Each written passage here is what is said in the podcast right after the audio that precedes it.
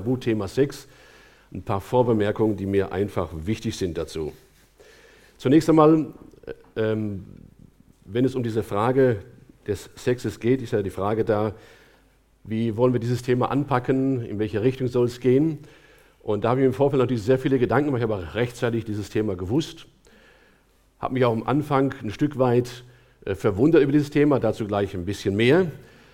Bevor wir das aber tun, möchte ich einen Bibeltext vorlesen, der mir von dieser Gesamtthematik Menschsein und Sex erleben und Sex leben einfach wichtig geworden ist. Und zwar aus 1. Thessalonicher 5. Ihr könnt es hier an der Wand alles mitverfolgen. Da heißt es, er aber, der Gott des Friedens, heilige euch durch und durch und bewahre euren Geist samt Seele und Leib unversehrt, untadelig für das Kommen unseres Herrn Jesus Christus. Warum ist mir dieser Gedanke wichtig? Es hat verschiedene Gründe. Der eine ist der, dass wir uns als Mensch in Bezug auf Sexualität nicht rausnehmen und sagen, ich will nur das Thema beleuchten. Für mich ist dieses Thema eine gesamtheitliche Schau, eine gesamtheitliche Sicht der Dinge. Und zwar immer von Geist, Seele und Körper oder Leib, je nachdem, wie man das jetzt übersetzen will. Heute ist der Begriff Körper sicherlich naheliegender als Leib. Das ist so eine altdeutsche Begrifflichkeit. Und dass wir begreifen, es geht nicht darum, dass ich den Bereich Sex herausgreife und nur eben diese körperliche Seite beleuchte. Das will er gar nicht tun heute Morgen. Braucht ihr keine Angst zu haben. Ich habe nicht vor, irgendwelche Techniken loszuwerden oder was auch immer. Das ist eine Sache, die können die irgendwo anders bei Kursen dann anschauen. Mir geht es darum, einfach mal das Grundthema aufzuarbeiten, das mir am Herzen liegt. Und das Zweite, was mir wichtig ist, deshalb dieser Text ja auch, nicht nur die Dreiheit, diese, diese diese Trinität, die da wichtig ist zu sehen, sondern auch die Tatsache, dass wir einen Gott haben, der es uns ermöglicht, das alles zu leben. Denn was, wie heißt es hier? Passt gut auf. Der Gott des Friedens. Das heißt, der Gott, der dich geschaffen hat, der dich will, der dich liebt, der dir dein Leben geschenkt hat, der ist derjenige, der dich auch in diesen Bereichen so führt und so leitet, und dir das gibt, was du brauchst, um das leben zu können, was er will. Der heilige euch. Der ist derjenige, der es ermöglicht, dass ihr untadelig lebt vor dem Herrn. Und ich denke, es ist gut zu wissen, das ist für mich diese erste wichtige Botschaft, deshalb dieser Text am Anfang, dass wir nicht nur über dieses Thema Sex reden, von der Schrift natürlich ist ganz klar, sondern dass wir auch uns klar machen, das müssen wir als Gesamtpaket sehen. Unser ganzes Menschsein hängt damit zusammen und dass wir einen Gott haben, der es uns ermöglicht, das zu leben, was wir leben sollen und leben können. So, jetzt eben einige Unterpunkte. Wie gesagt, ich hatte mich gefragt, was soll das Thema? Ich war am Anfang ein bisschen erstaunt, ich will nicht sagen verärgert, über solch ein Thema im Gottesdienst. Was soll das im Gottesdienst? Also ein Abendthema.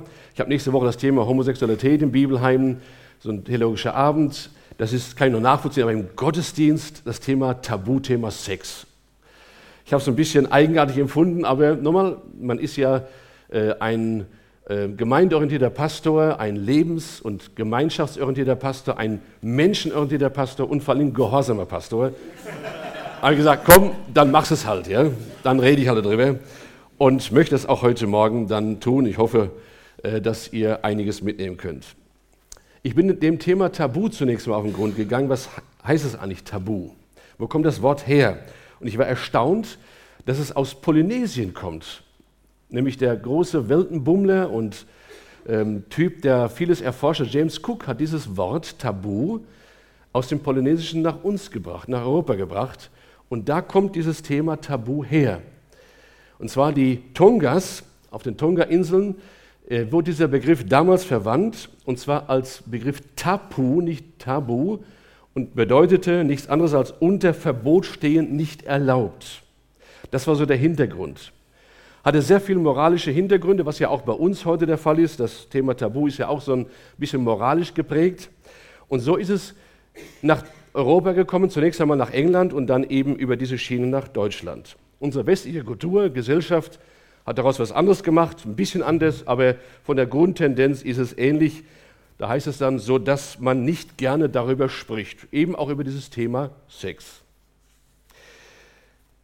Ich möchte auch aus dem allgemeinen Umfeld nicht viel dazu sagen. Ich denke, wir haben gerade schon in der Einladung gehört, wir haben eine Gesellschaft, in der Sex eine ganz wesentliche Rolle spielt. Du kannst dich kaum dieser Sache entfliehen, was du anguckst, egal was, Filme, andere Sachen, die sind von diesem Thema total überfrachtet.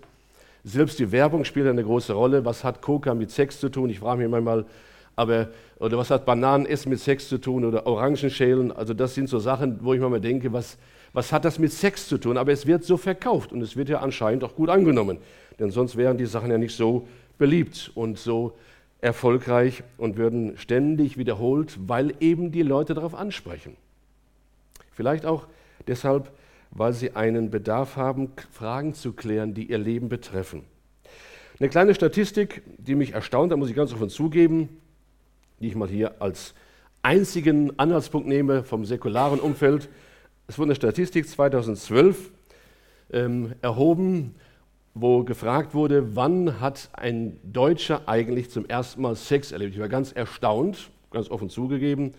Ich habe so gedacht, naja, die Zahlen müssten an sich weit nach unten äh, gechast werden, aber es ist anders.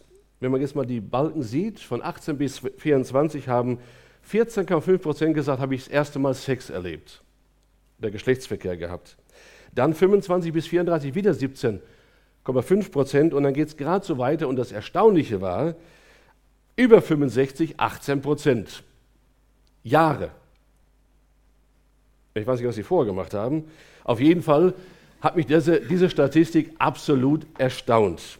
Und ich wollte es einfach nur euch weitergeben, dass ihr mal wisst, wieso das im säkularen Umfeld auch wahrgenommen wird und wie man da Erhebungen gemacht hat, die solche Ergebnisse zum Vorschein bringen. Also in jeder Altersspanne, die hier erwähnt wird, ungefähr 17 Prozent im Schnitt, die das erste Mal mit Geschlechtlichkeit in Berührung kamen. Aber das lassen wir jetzt, ja? Okay.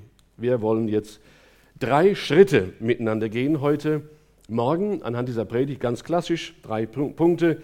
Und der erste Gedanke, der uns heute Morgen beschäftigt, lautet, Sex ist kein Tabu in der Schöpfungsordnung.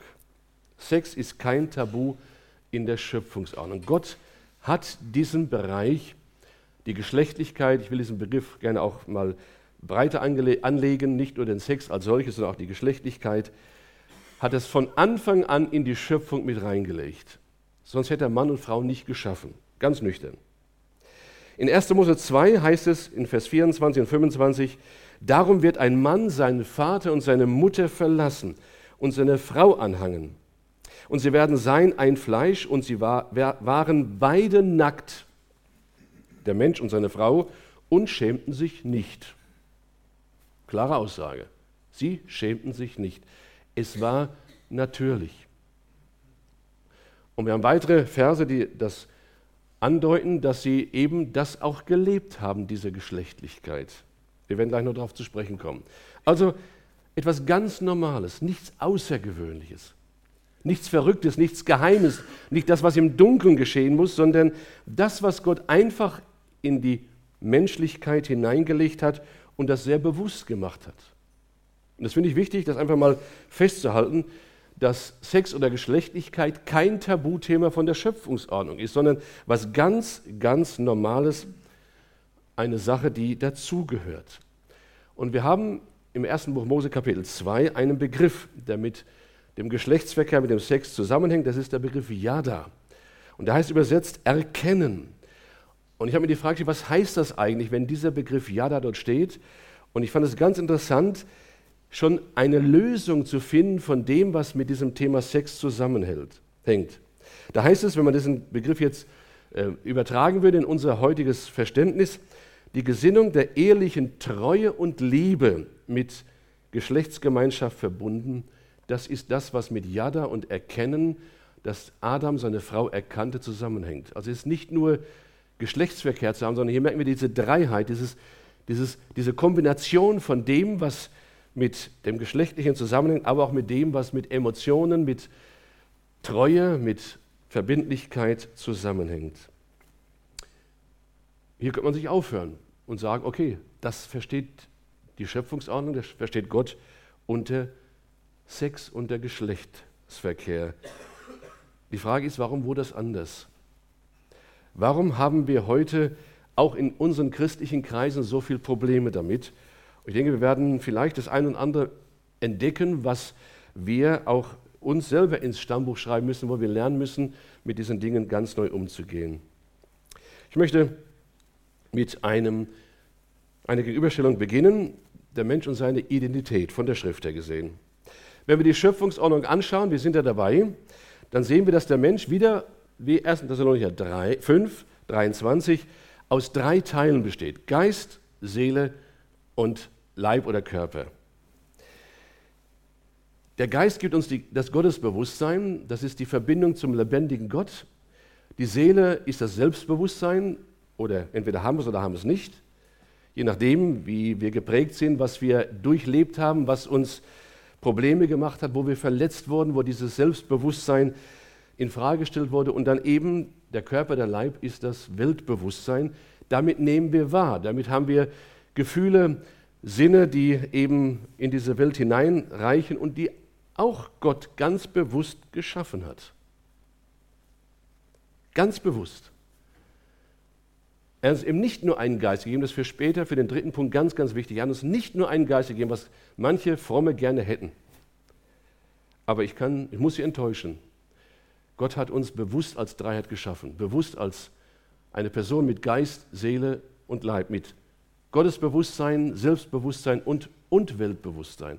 Ich darf mich an dem freuen, was ich in dieser Welt sehe. Ich darf mich freuen an dem, wie ein Mensch ist und wie er aussieht und wie er sich schön macht im wahrsten Sinn des Wortes. Aber dazu später mehr.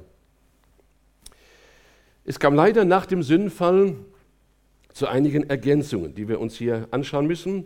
Zwei Begriffe werden bezüglich Geschlechtlichkeit und Geschlechtsverkehr oder Sex noch mit angeführt. Dieses Wort Shakab, das wir im Hebräischen finden, heißt liegen bei und bedeutet, wenn man es jetzt übertragen wird auf unsere heutige Situation, Geschlechtsverkehr ohne das harmonische Fundament von Treue, Geborgenheit und Ehe. Das ist dieser Begriff Shakab. Das heißt, man liegt zusammen, weil man gerade Lust drauf hat. Ich sage es mal jetzt so, man will das Leben, wie es heute in vielen Lebensgemeinschaften der Fall ist, aber man will die Verbindlichkeit nicht. Und es ist letztendlich eine Selbstbefriedigung, die hier stattfindet. Und das ist das, was hier nach dem Sünder auf einmal immer mehr und immer stärker auch formuliert wurde von den Schreibern der Bibel oder das Wort Anna, Schwächen, Erniedrigen. Hier geht es um das Thema den Geschlechtsverkehr erzwingen. Vergewaltigung, wenn wir heute im Fachjargon sagen, das Niedrigmachen, das Erzwingen eines geschlechtlichen Aktes. Da merken wir, der Sündenfall hat das verändert. Und diese Aspekte kamen erst nach dem Sündenfall dazu. Und das muss uns bewusst sein, dass hier Dinge sich eingeschlichen haben, die nicht gut sind und die wir auch heute eben in den Werbungsbereichen oder in Filmen und was nicht alles in den, in den Statements vieler Leute, die heute einen namhaften Namen haben, dazukommen, sich reinmischen in unsere Gesellschaft, auch in unsere christliche Gesellschaft. Ich muss ganz offen zugeben, ich bin erschrocken, was auch in unserem christlichen Umfeld im Moment alles abgeht. Was ich im Bibelheim höre, das ist leider so, dass ich sehr viele, in, nicht, dass ich viele Leute sehe und erkenne und, und, wahrnehme, sondern was ich da eben über viele Leute höre, mitkriege, was in unseren Gemeinden teilweise abgeht, was heute normal ist. Auch in diesem Bereich der Sexualität, des Zusammenlebens, das ist schon erschreckend. Das ist erschreckend wahrzunehmen, manchmal muss ich sagen, weine ich auch sitze ich an meinem Schreibtisch und heule, weil ich merke, das kann doch nicht wahr sein, dass Dinge hier aufgelöst werden, die von der Schrift einfach klar und deutlich sind. Das kam durch den Sündenfall dazu. Mit diesem Crash hat sich die Situation vollständig verändert. Und zwar richtig verändert. Auf einmal kam der Ego-Trip. Er wurde geboren. Egoismus. Aber ich sage euch gleich, bei diesem Ego-Trip, und das wird jeder bekennen und zugeben, der das über Jahre praktiziert, Ego-Trip gibt keine Erfüllung. Absolut nicht. Ego-Trip ist eine Sache, die vielleicht in ganz kurzer Form befriedigt, eine ganz kurze Befriedigung gibt, aber schon nachdem alles vorbei ist, ist alles wieder beim Alten oder vielleicht sogar manchmal noch schlimmer. Das Gegenstück dazu ist das, was wir anstreben sollten, ist die Liebessexualität. Sie nimmt an Qualität zu, wenn ich sie lebe, in der Ehe. Sie nimmt zu. Ego-Sex nutzt sich ab. Das muss uns klar sein. Die Frage ist, was leben wir? Ich frage diese Frage ganz bewusst uns. Was leben wir eigentlich? Auch in der Ehe. Was leben wir? Was ist unser Thema? Ego-Sex oder eine Liebessexualität, die wir praktizieren, die nicht immer einfach ist zu leben? Das ist eine Tatsache. Wir leben in einer Gesellschaft, in der ich geprägt werde und es ist ganz, ganz wichtig, dass wir uns dessen bewusst werden, das ist nicht immer ein einfacher Weg in einer kaputten Gesellschaft, denn wir sind ein Teil dieser kaputten Gesellschaft, aber es lohnt sich, darauf zuzugehen. Ich möchte weitergehen. Zweitens, Sex ist kein Tabu in der Heiligen Schrift. Manche sagen, ihr habt doch gerade schon das Thema gehabt, Sex ist kein Tabu in der Schöpfungsordnung. Jawohl, das ist die eine Seite. Aber es gibt ja einige Typen, die sagen, ja gut, die Schöpfungsordnung ist beendet, aus frommem Munde, wir leben jetzt nach dem Sündenfall in einer ganz neuen Ordnung und jetzt können wir uns das mal in einer ganz anderen Form noch vorstellen und müssen manches abstreichen. Weil das ist für den dritten und letzten Punkt dann ganz, ganz wichtig. Auch die Bibel als Gesamtheit, komplett die Heilige Schrift hier, spricht ganz offen und ehrlich über das Thema Sexualität und bezieht sie mit ein als ein Teil, den uns Gott, Gott sei Dank, geschenkt hat. Nehmen das einfach wahr. Eine Vorbemerkung, bevor wir so manche Dinge, die damit zusammenhängen, jetzt ansprechen, auch durch anhand einiger Bibelverse. Die Freude am Leben und der sexuellen Reize ist von der Schrift her gesehen grundsätzlich gewollt. Ich möchte nur einige Beispiele dazu geben, die das verdeutlichen aus dem Buch Hohelied, Kapitel 7. Da heißt es, wie schön ist dein Gang in den Schuhen, du Fürstentochter, Tochter, rund sind deine Schenkel wie zwei Spangen, die des Meisters Hand gemacht hat. Dein Schoß ist wie ein runder Becher, dem nimmer Getränk mangelt, dein Leib ist wie ein Weizenhügel von Lotusblüten umsäumt. Den Rest spare ich euch jetzt, ähm, weil diese Sprache ist nicht so meine Sprache, aber ich finde es interessant, also wenn ich es heute irgendeinem sagen würde, der wird auch sagen, hat der Höher nicht alle Tassen im Schrank. Aber nochmal, das ist damals eine, eine blumenreiche Sprache gewesen, die aber verdeutlicht, wie ein Mann sich freut an einer Frau. Ganz nüchtern. Lest mal das Buch Hohelied. Es ist interessant, diese Formulierung zu sehen, wie das ein Salomo in einer feinen Art und Weise, vielleicht nur mal für mich nicht nachvollziehbar jetzt von der, von der Sprache, also wenn ich jetzt äh, dein Schoß ist wie ein runder Becher, dem nimmer Getränk mangelt. Naja, nochmal, das kann man auch anders ausdrücken. Heute Neudeutsch, ich lasse es jetzt. Ähm, aber es, es deutet darauf hin, wie klar die Bibel das mit einbezieht. Das Normalste, ich darf mich freuen an dem Körper eines anderen Menschen, als Mann an dem Körper einer Frau und als Frau an dem Körper eines Mannes. Natürlich gibt es jetzt ein Aber, das ist jetzt äh, mit eingebracht, weil wir eben in dieser Neuorientierung leben, weil wir in einer gefallenen Schöpfung leben. Daraus kann natürlich eine Sache werden, die uns ein Problem macht. Ich denke an Jesus, wer eine Frau ansieht, ihre zu begehren, der bricht die Ehe.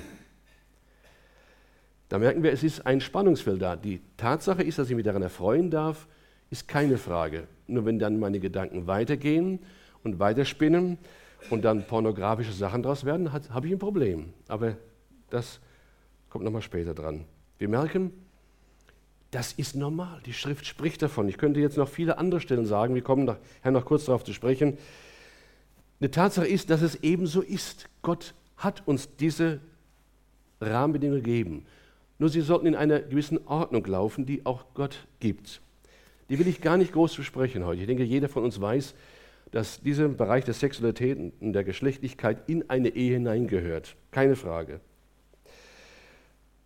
Aber nicht nur die Tatsache, dass wir einen Rahmen brauchen, um das zu leben, ist für uns wichtig, sondern dass wir zunächst einmal uns daran freuen dürfen, dass es so ist. Nochmal, dass es so ist. Sprüche 5. Dein Brunnen sei gesegnet und freue dich der Frau deiner Jugend. Freue dich. Das ist keine Sache, kein, kein Zwang, kein Muss, keine Pflichtübung. Bitte, wenn du es als Pflichtübung versteht, dann lass es. Oder Jesaja 65, freut euch und seid fröhlich immer da über das, was ich schaffe. Oder Psalm 16, Vers 11, vor dir ist Freude, die Fülle. Gott ist ein Gott, der uns Freude anbietet. Und das sollte uns bewusst sein, dass auch das ein Teil dessen ist, was uns die Bibel zum Thema Sexualität und Geschlechtlichkeit sagt. Gott hat das gemacht, dass wir uns erfreuen dürfen, wie ein Glas Wein für manche zumindest ein, eine Freude ist oder ein Glas Bier, ein kühles Blondes, ist eine feine, feine Sache für manche, für manche auch nicht. Okay, dann habt ihr eine andere Freude. Aber das ist ein Teil der Freude, die uns Gott gibt. Und es soll uns bewusst sein, dass diese Freude eine Sache ist, die wir ganz ernst nehmen dürfen. Freude ist im Himmel eine ernstzunehmende Angelegenheit. Und wenn das der Fall ist, dann muss uns klar sein, ist Freudlosigkeit eine ernstzunehmende Sünde. Ist uns das bewusst? Zu der vor allem Fromme neigen. Man darf nicht lachen. Ja? Ich habe so Leute kennengelernt, zu Genüge. Da denkst du bis im Eischrank, wenn du das Haus betrittst oder mit denen zusammen bist. Da denkst du wirklich, darf das oder kann das noch wahr sein? Das ist eine Sache, die die Bibel ganz klar und eindeutig verneint. Ich will das ganz klar sagen. Es gibt Zeiten, da ist einem nicht zur Freude zumute. Das ist kein Thema. Wenn irgendwelche negativen Dinge geschehen in eurem Umfeld, wenn Not, Nöte und Probleme da sind, wenn einer entlassen wird, wenn äh, familiäre Probleme da sind, kann ich sagen, happy, happy. Das ist dummes Zeug, das ist klar. Aber das, die Grundtendenz der Freudlosigkeit ist eine ernstzunehmende Sünde, das möchte ich hier ganz bewusst sagen, über die keiner in den Gemeinden spricht, ganz selten. Oder gibt es Gemeindezucht in Bezug auf Freudlosigkeit? Frage. Ernsthafte Frage. Gibt es Gemeindezucht? Über alle möglichen Sachen. Aber über die Sache, da spricht man gar nicht. Auch die Dankbarkeit ist damit verbunden. Ist eine Folgeerscheinung dieser Freude, dass ich eine gewisse Dankbarkeit mitbringe. Und dazu ein Satz, der mir sehr wichtig ist. Nicht die Glücklichen sind dankbar, es sind die Dankbaren, die glücklich sind. Das ist ein Unterschied, ein ganz großer. Und ich merke selber an mir, wie wichtig es ist, äh, diese Vergesslichkeit zu neutralisieren, denn Vergesslichkeit ist eine Folge unseres Gefallenseins. Das heißt, dass wir vergessen. Deshalb sagt immer wieder das Wort Gottes, vergiss nicht, was er dir Gutes getan hat. Wir vergessen so schnell. Es gibt auch da Statistiken, die besagen, dass wir viermal so viel Negatives äh, behalten wie Positives. Viermal so viel Negatives. Das ist ein Problem unseres gefallenen Zustandes. Wir halten an dem Negativen viel zu sehr fest. Ist die Finte des Teufels. Wir sollten heute viel mehr, viel mehr eben diese Vergesslichkeit als eine Folge des Gefallenseins sehen und sagen, Herr Jesus, gib mir die Kraft, dass ich nicht vergesse, was du Gutes getan hast in meinem Leben. Dass wir Danke sagen für meine Sexualität, für die Möglichkeit, Freude zu erleben, Freude wahrnehmen zu dürfen. Wir sollen im Heute leben, in dem, was er uns heute schenken will, nicht über die Vergangenheit grübeln oder sich Sorgen um die Zukunft machen. Das sind so Sachen, die wir sehr gerne so übernehmen, wo der Teufel seine Hand im Spiel hat und versucht, uns da in eine ganz bestimmte Richtung zu drücken. Wir machen weiter. Thema Sexualität. Frage an uns heute: Egosex oder Liebessexualität? Frage. Und jetzt möchte ich ein Thema ansprechen, das vielleicht nicht zu erwarten war, aber das mir sehr am Herzen liegt, weil ich nicht über die säkulare Welt schimpfen will. Äh, die ist hoffnungslos in eine falsche Richtung gepolt. Das kann nicht unser Thema heute Morgen sein. Da haben wir genug Anhaltspunkte von der Schrift, dass hier vieles in unserer Gesellschaft falsch läuft. Und ich finde es interessant, wie gerade über die Flüchtlinge jetzt das Thema wieder zu uns reinkommt und wir merken, wie wir im Prinzip manches aufgelöst haben und wir als Christen uns daran gewöhnt haben, was an sich von der Schrift ganz normal wäre.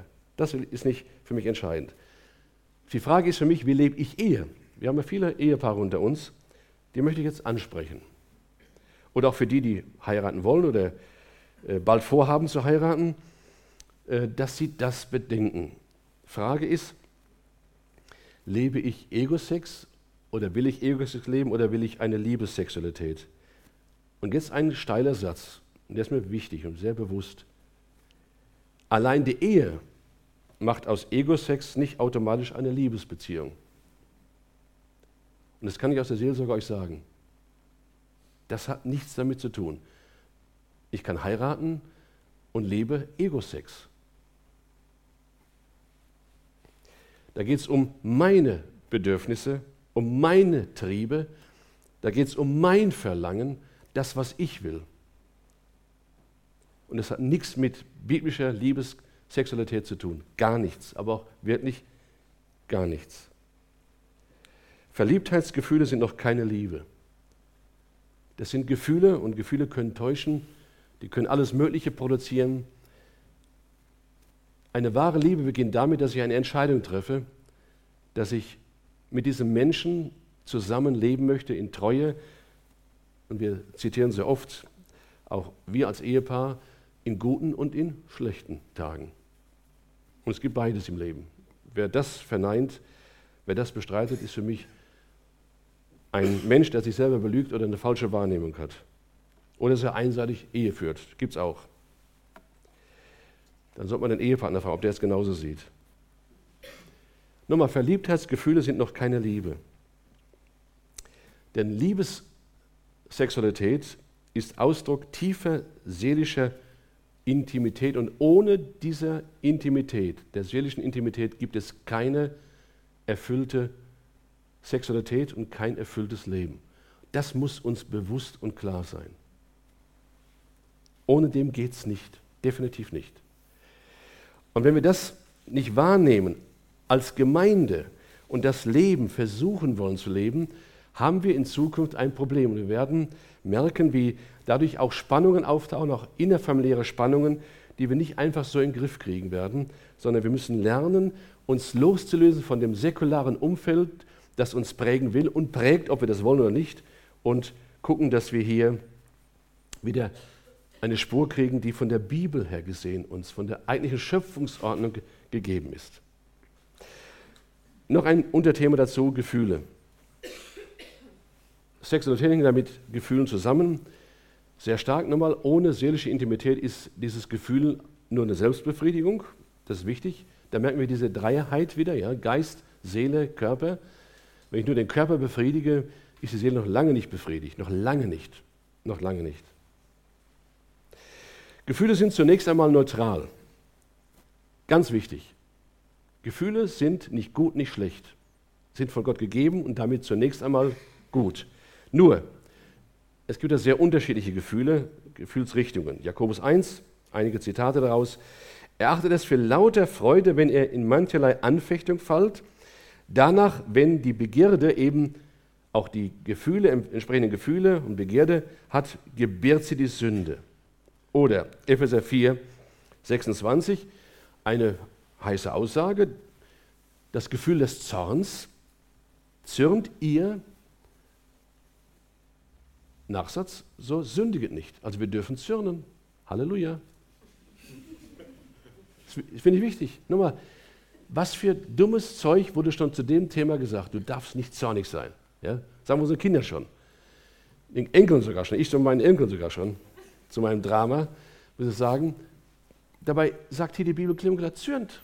Es gibt Dinge, da, da kommt der Zorn noch. Da merkt ihr, wie von den Nebennieren Adrenalin hochgeht. Ja?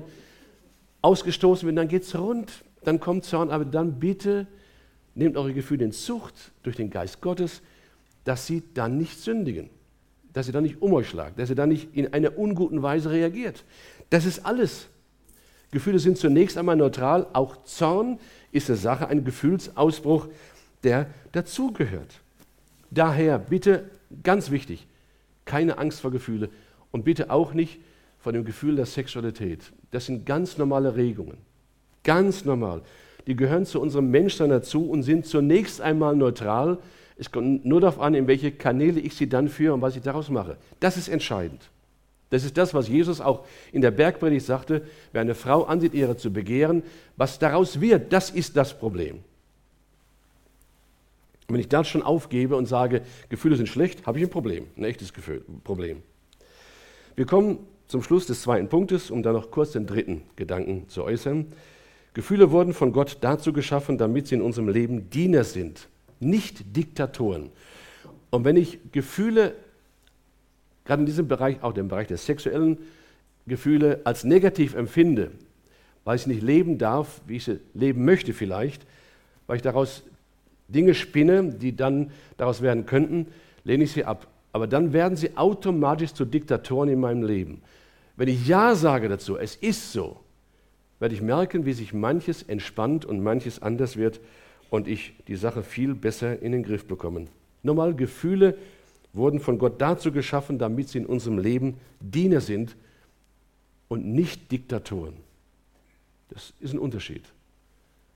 Dass sie uns dienen können, dass wir uns daran freuen dürfen.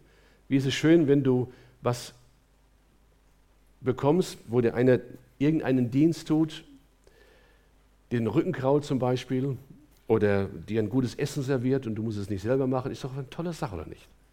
Und so dürfen Gefühle auch uns dienen und das dürfen wir auch genießen und wahrnehmen. Jetzt kommt noch kurz der dritte und letzte Gedanke, dann sind die 35 Minuten vorbei.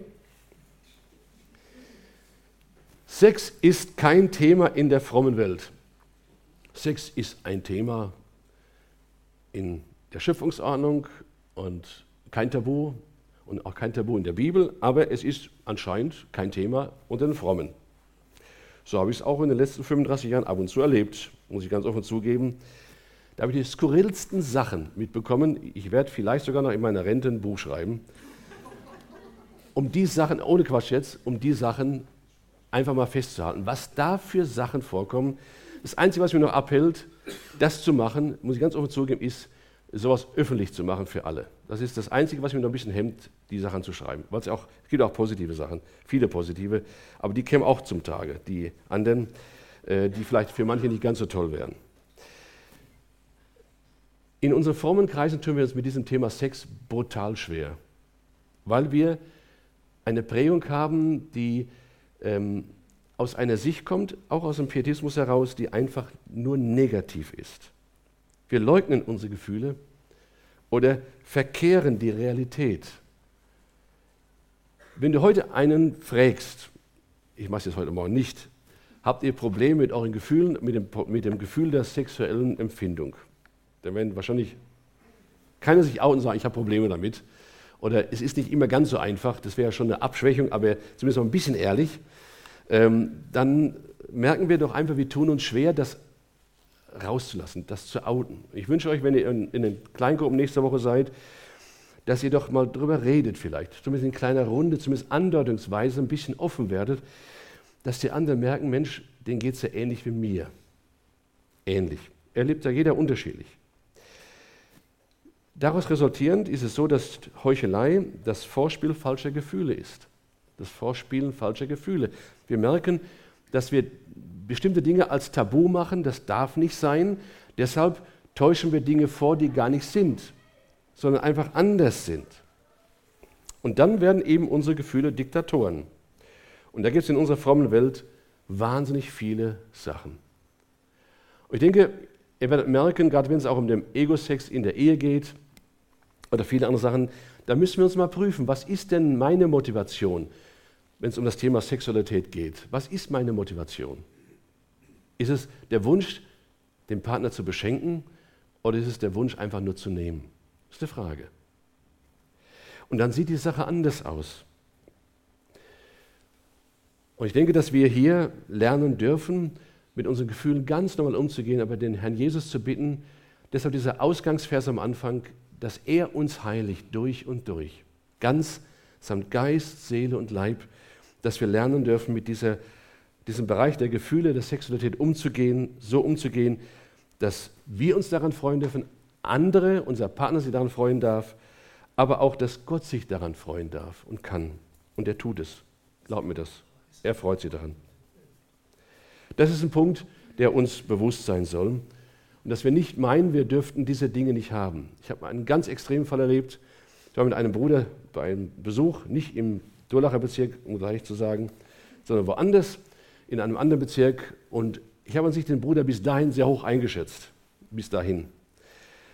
Er war Witwer und dann auf einmal ging es, weiß ich warum, aus irgendeinem Anlass um das Thema ehrliches Leben. Dann sagte er auf einmal, und das ist diese, genau diese skurrile Form, diese, diese Vorstellung, was Sexualität bedeutet oder eben auch nicht sein darf in christlichen Kreisen, da sagte er, er rühmte sich, dass er über 50 Jahre mit seiner Frau verheiratet war und sie nicht einmal berührt hat. Verheiratet war und sie nicht einmal berührt hat. Und Kinder an natürlich auch nicht, logisch. Aufgrund dieser Tatsache war es ja dann auch biologisch sehr schwierig, das umzusetzen. Auf alle Fälle, wir saßen da, ich bin selten sprachlos. Ich bin selten sprachlos. Ich saß da, war derart geplättet.